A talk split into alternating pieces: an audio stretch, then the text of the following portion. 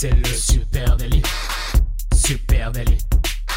C'est le super délit. Toute l'actu social média servie sur un podcast. Salut tout le monde, vous écoutez le Super Daily, le podcast qui décrypte chaque jour avec vous l'actualité des réseaux sociaux. Je suis Thibaut Tourvieille de la Broue et soyez les bienvenus dans l'épisode 301 ce matin dans le Super Daily. Waouh. On va parler de drama et pour m'accompagner, je suis avec Adjan Chelil. Salut Adjan. Salut Thibaut, bah déjà moi je suis super heureux d'être encore survivant après les épisodes 300, je suis toujours là, on est dans le super délit, vous aussi apparemment puisque vous êtes en train de nous écouter et euh, bah ça fait chaud au cœur et ça fait super plaisir. C'était bien cet épisode 300. Ah c'était cool. C'était super, merci à tous euh, d'être venus, hein. il y avait du monde, c'était top, on a passé un très bon moment, on espère qu'à l'écoute c'est sympa à écouter. Grave, et puis on espère que vous allez venir pour le 400e, pour le 500e et attention pour le millième, euh, on a le parc OL, donc voilà, c'est un exclu, je vous le dis. voilà, normalement le stade des Lumières est à nous pour le millième. Allez, c'est parti, on parle de drama, les amis, ce matin, de drama. Qu'est-ce que c'est le drama? Alors moi, j'ai essayé de, de, faire une petite définition. Déjà, ben, euh, le drama, euh, initialement, c'est une pièce de théâtre. Hein, euh, c'est un peu ça que ça veut dire en anglais. C'est vrai, c'est vrai.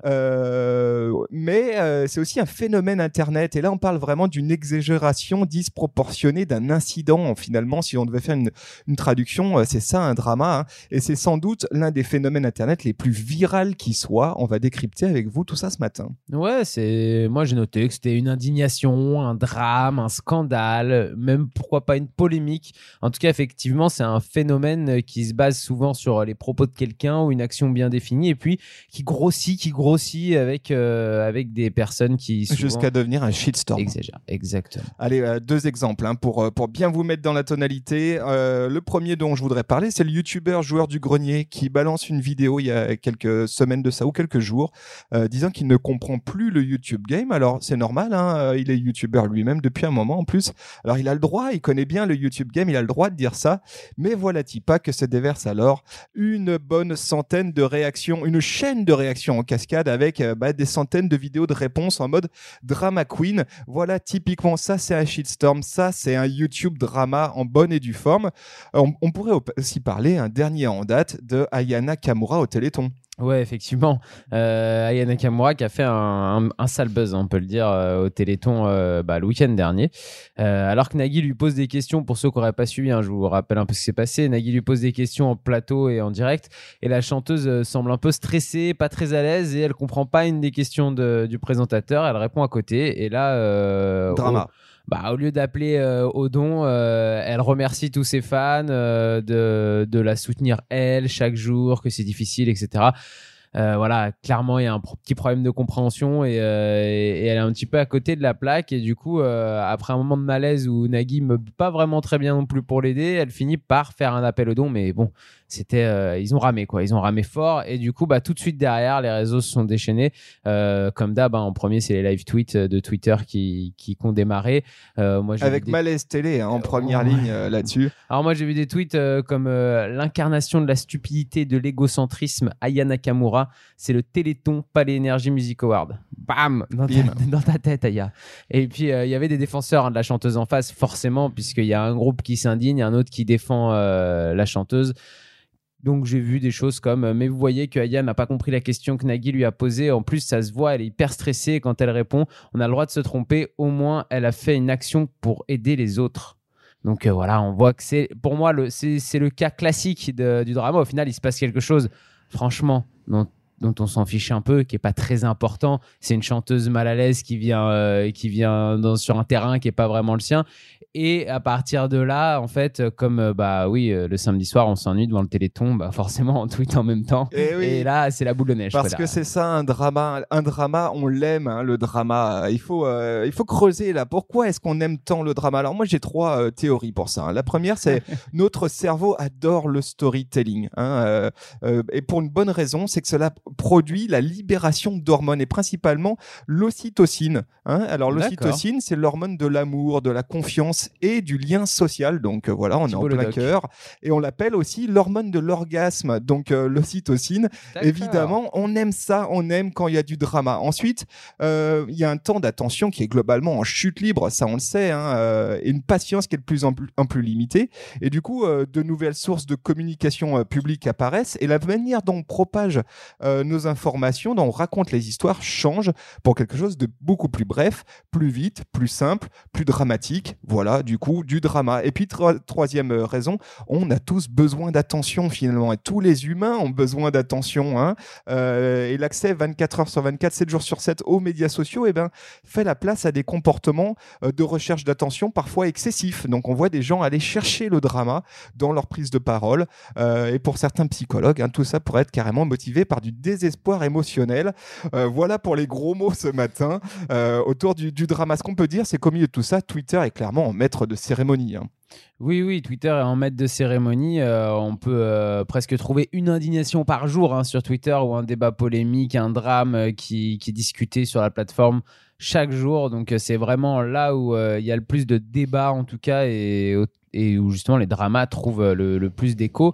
Euh, c'est quelque chose qu'on retrouve aussi un petit peu sur Facebook, hein, qui a quand même été une plateforme qui a quand même été aussi un peu construite là-dessus sur la discussion en commentaire et sur euh, les échanges entre des groupes un peu opposés. Les échanges clivés. Voilà. Et, et puis après, on l'a vu il y a pas très longtemps en parlant justement de l'algorithme d'Instagram. Instagram essaie de chasser un peu. Hein toutes ces discussions là, tous les, tout ce qu'on peut retrouver en termes de justement de drama, euh, Instagram lui essaye d'aller à l'encontre de ça et de garder un réseau plus lisse, plus euh, policé, et un petit peu moins euh, justement dans le drame. Ouais, c'est vrai que tu en parlais, il y, a une, il y a une intensification des débats publics. Alors Twitter, évidemment, est en première ligne euh, là-dessus. Et, et c'est vrai que ça, ça, crée aussi un terreau qui est propice euh, euh, au drama. Hein. N'importe qui aujourd'hui peut publier n'importe quel point de vue et disposer d'une audience, hein, finalement, puisque c'est ça dont il s'agit. on a donc affaire vraiment à une, multiplication, en tout cas une, intensification des phénomènes de prise de parole publique. Hein. Tout le monde peut dire un truc. Et puis aussi d'indignation. Tout le monde peut parler. Et comme ça, comme il y a beaucoup de bruit, comme il y a beaucoup de brouhaha, bah, il faut parler plus fort. Donc potentiellement, il faut dire des choses plus clivantes euh, et de façon plus dramatique. Oui, alors là j'irai encore plus loin, je crois que toi, c'est que le, drama euh, pour occuper un peu l'espace public, le, scandale, c'est quelque chose qui est, c'est une technique qui est vieille comme le monde. Hein. Depuis qu'il y a une justement une opinion publique et un espace public, un espace médiatique, et ben les scandales, ça existe avec la création des premiers journaux. On voit fleurir les premiers scandales pour justement faire la une de la presse pour euh, occuper l'opinion euh, l'opinion publique. Et puis, euh, on peut tout simplement dire que bah, plus il y a de micros, plus il y a de drama. Hein. Quand, quand les premiers journaux passent, se transforment petit à petit aussi en médias de masse, en journaux nationaux, avec puis ensuite la radio et la télévision, bah, ça s'intensifie parce qu'il y a de plus en plus de personnes qui peuvent parler dans ces, dans ces médias-là. Et puis aujourd'hui, bah, il y a les réseaux sociaux. Les réseaux sociaux, ça donne un micro à chacun d'entre nous.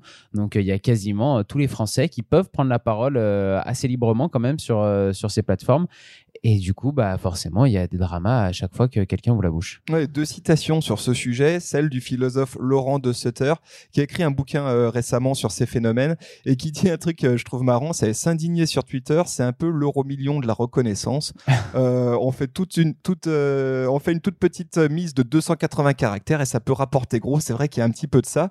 Et puis euh, la deuxième citation, c'est celle de Laura Kipnis, qui a écrit un bouquin qui s'appelle How to Become a Scandal et dans lequel elle dit que finalement le scandale, c'est une sorte de rituel de purification sociale. Alors c'est un peu euh, fort, mais je vais expliquer. Elle dit que c'est un élément nécessaire qui permet de marquer au fer rouge et aussi d'exclure ceux qui ne se plient pas aux règles imposées par la société, par un groupe social.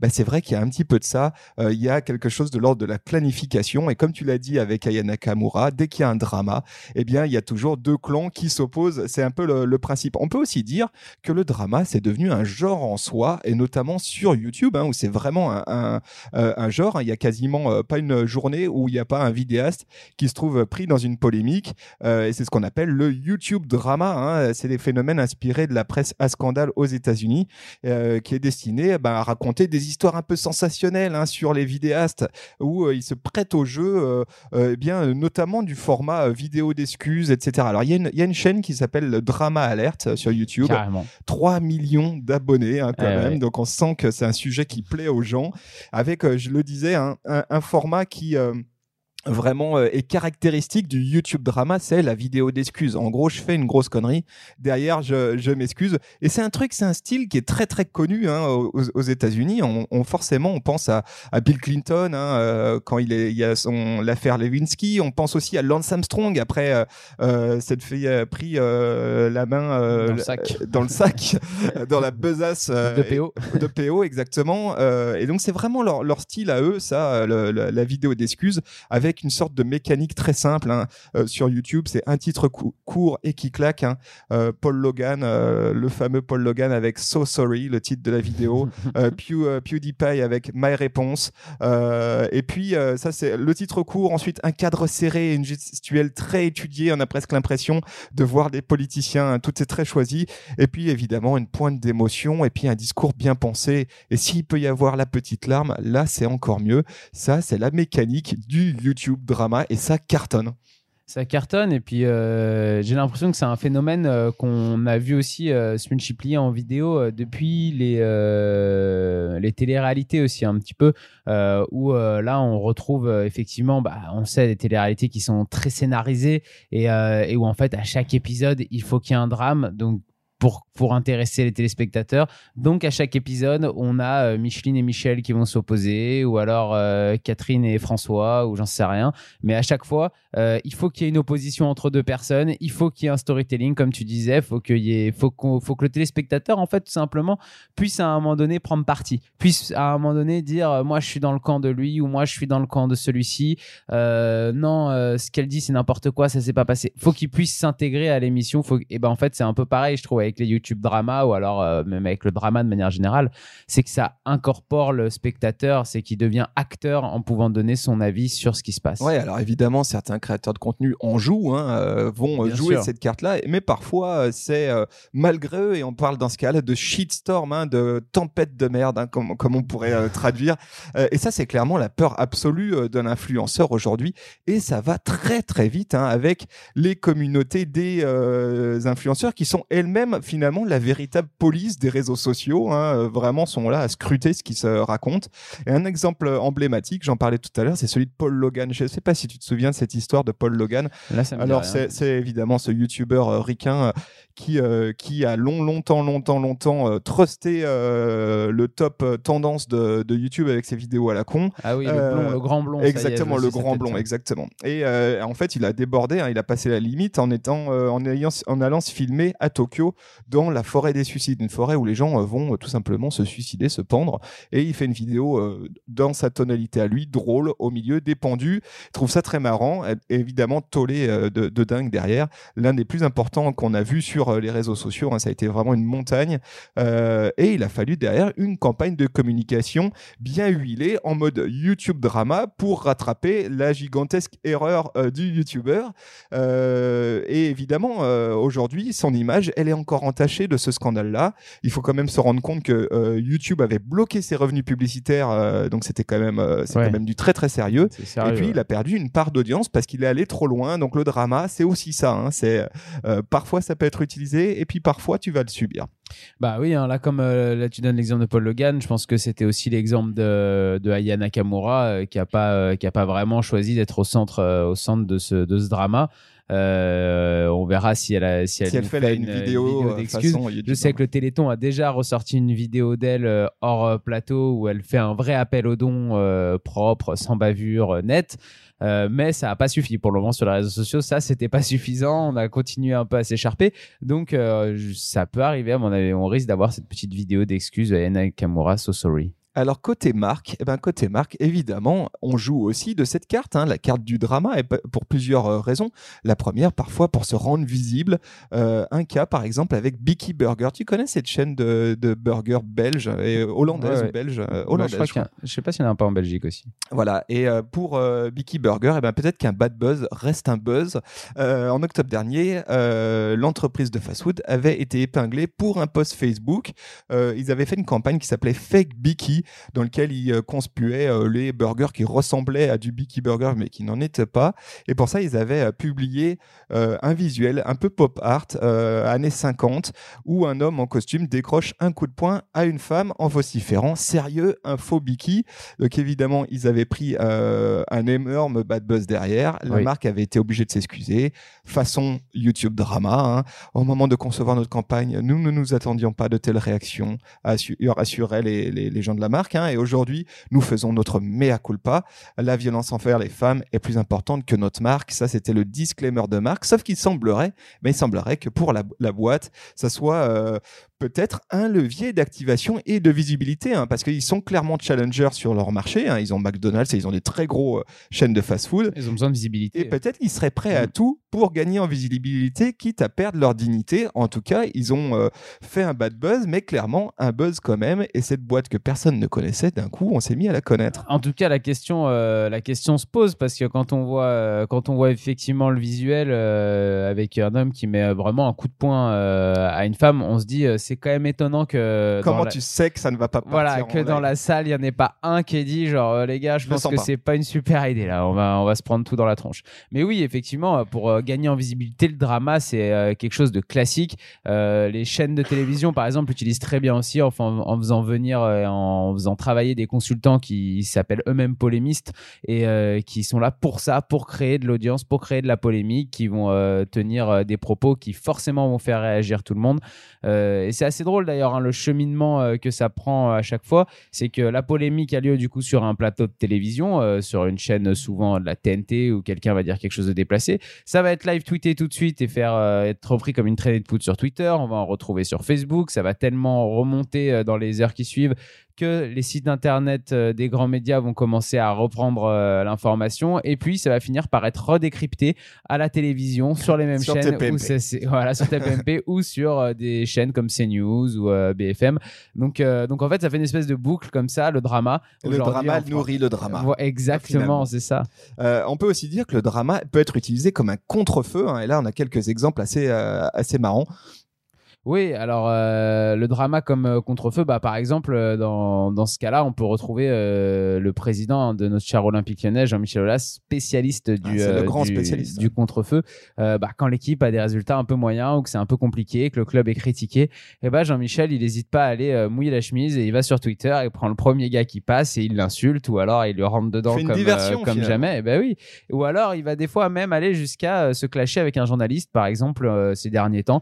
Il a beaucoup été en conflit avec un journaliste de l'équipe qui s'appelle Vincent Duluc, hein, qui est une figure du journalisme sportif euh, en France et du, et du journalisme au niveau du football, qui écrit très bien, qui est assez reconnu puisqu'il passe à la télé. Il a même mis en euh, cause sa responsabilité dans les débordements du match à Nice, ce qui est assez. euh, Exactement. Et du coup, il, il y va. Il, il en fait une affaire personnelle, en fait, Jean-Michel Aulas. Et en en faisant une affaire personnelle, et bah, il fait un petit peu oublier l'autre partie, c'est-à-dire les résultats de l'équipe. Et dans les journaux, on finit par parler que de ça. Ouais, voilà.